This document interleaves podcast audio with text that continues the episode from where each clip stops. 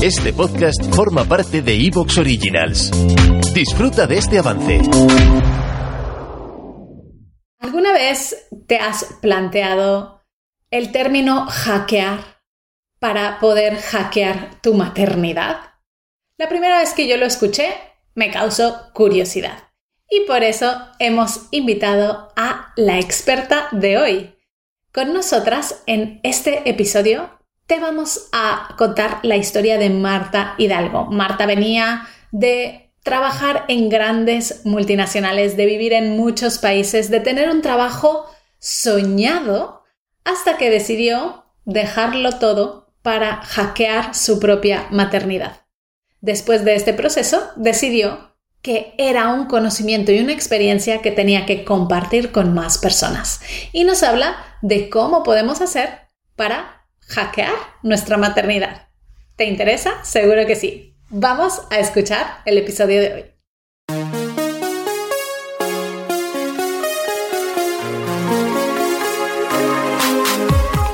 Bienvenida a Madres Reinventadas, presentado por Billy Sastre, un podcast para madres que están redefiniendo el concepto de trabajar sin renunciar a su vida familiar.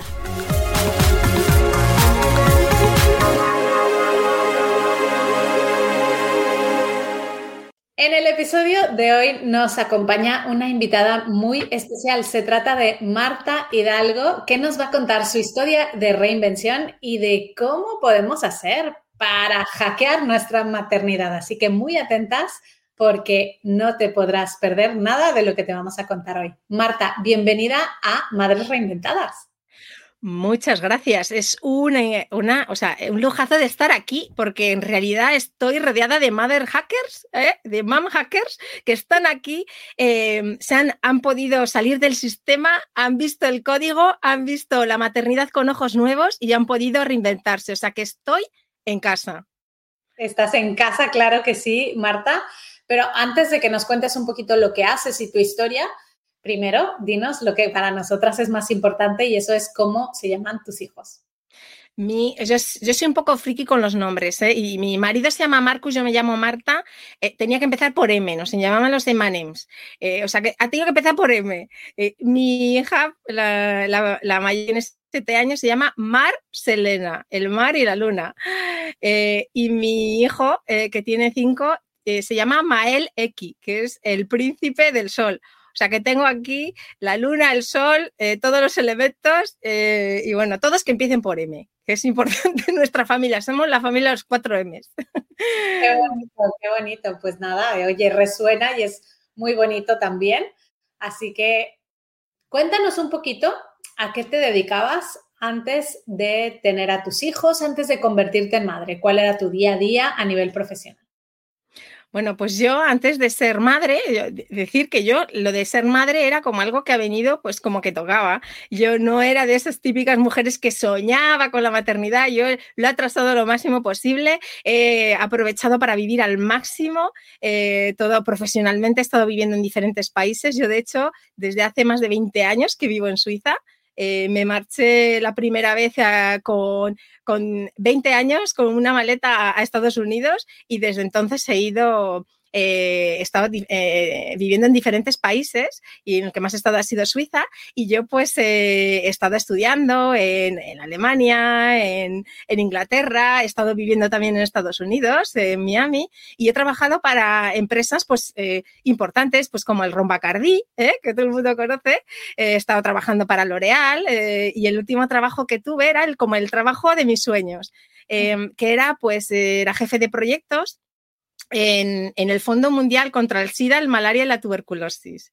Es una fundación que, bueno, pues es la caña porque la había fundado Bill Gates y es como que está salvando el mundo. Y estaba en una organización que era como una, eh, una empleada no, gubernamental que yo no pagaba impuestos eh, y un trabajo estupendo en el que me sentía súper valorada. Y bueno, pues yo lo tenía todo planeado, era jefe de proyectos, todo planeado, pum, pum, pum. Estaba listo que yo mmm, iba a dar a luz y a los seis meses me iba a poner a trabajar al 100% y estaba todo al milímetro. ¿Y, ¿Y qué es lo que pasa cuando tienes hijos? Que puedes hacer todo menos planear. y ahí pues los esquemas de la Project Manager aquí, pum, pum, se me fueron todos al garete. Y bueno, pues eh, me tomé, como todas las cosas que hago en la vida, me lo tomé muy profesionalmente y me volví madre profesional. Estudié todo lo que había que estudiar de la crianza. Em, y claro, ahí, yo antes no sabía absolutamente nada. Y ahí cuando empiezas a indagar un poco, te das cuenta, digo, pero por favor, que poco sabemos, lo primero, y luego es eh, cuando tenemos tiempo, y yo eh, tuve la suerte de tener una persona antes de, dar a luz que, que, fue como una mentora que me dio unas claves A, B, C, D que hicieron que fuera mi maternidad súper, súper, súper, súper fácil relativamente, dentro de lo que es pues siempre eh, su complicación, y luego empecé a indagar gracias a eso tuve tiempo de leer y dije, pero qué burradas estamos haciendo. Y ahí pues me di cuenta Mm, que, pues eso, que la inversión más importante que podía hacer, o sea, como decíamos en los negocios, return on investment, el ROI más importante que podía hacer en ese momento era en invertir en mis hijos. Y fue una decisión muy difícil, porque yo en aquel momento ganaba más que mi marido, tenía una posición increíble, yo tenía un permiso internacional, con todo el glamour y lo bonito que viene todo esto, de decir, estoy trabajando en una empresa que salva vidas. Em, y ahí tuve que decidir dedicarme a la crianza de mi hija. Y claro, pasas de estar, mm, eh, sentirte muy, muy valorada a sentirte la vida de la crianza pues que eso que es estar con una personita eh, que estás aprendiendo a, ver cómo funciona, aprendiendo a ser mamá, eh, con poco contacto social, con mucho aislamiento, ves a tus compañeros que siguen haciendo A, B y C, y bueno, pues entran todos este tipo de, emociones que dices, bueno, es, muy buena decisión, pero siempre te replanteas, digo, pero a ver, de verdad, de verdad, eh, tiene que ser así. Y bueno, pues yo creo que hay muchas de las mujeres que están aquí escuchándonos, les pasa o les ha pasado lo mismo, desafortunadamente. Has dicho algo súper importante eh, y es que tú has, lo has consultado contigo, te has dado cuenta que es la, era la mejor inversión que podías hacer en tus hijos y has decidido, entiendo que ah, lo has decidido tú, que no ha sido la empresa la que te ha obligado, ¿vale? Entonces, has decidido decir, vale, pues voy a enfocar mi energía en criar a mi hija.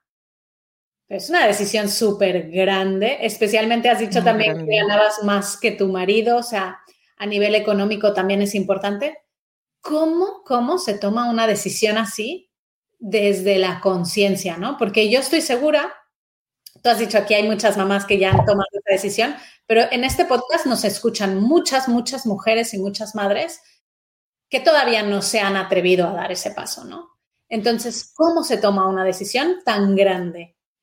Es muy, muy difícil porque al final em, vas a, o sea, vas a tener que toparte con tus peores enemigos y con tus peores, tu peor pesadilla. Mi peor pesadilla era ser mi madre, es de mi madre, eh, con todo el amor que le tengo, eh, ahora que soy madre lo entiendo mejor, eh, lo dio todo por nosotros, fue ama de casa y yo decía, yo no quiero ser como mi madre y volverte tu madre, volverte tu pesadilla, dices, madre mía, ¿qué he hecho? Después de todos los estudios, de todos los países, de todos los idiomas que hablan, pero por favor, y luego es también el, em, la, imagen que, que crees que estás envolviendo al mundo, porque te preguntan, ¿qué haces? Tú dices, pues ella está aquí.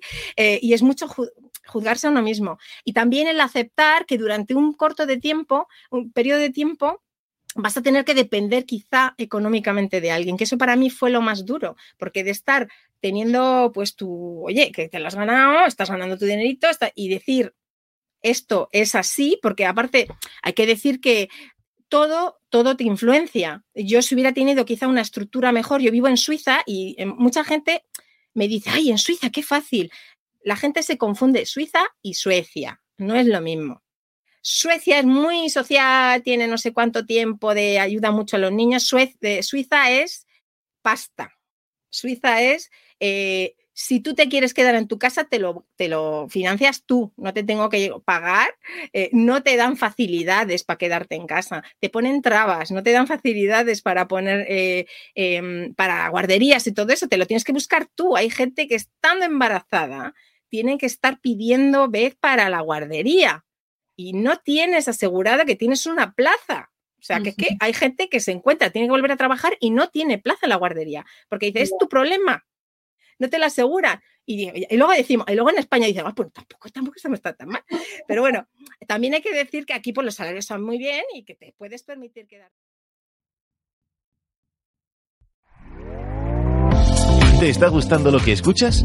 Este podcast forma parte de Evox Originals y puedes escucharlo completo y gratis desde la aplicación de Evox. Instálala desde tu store y suscríbete a él para no perderte ningún episodio.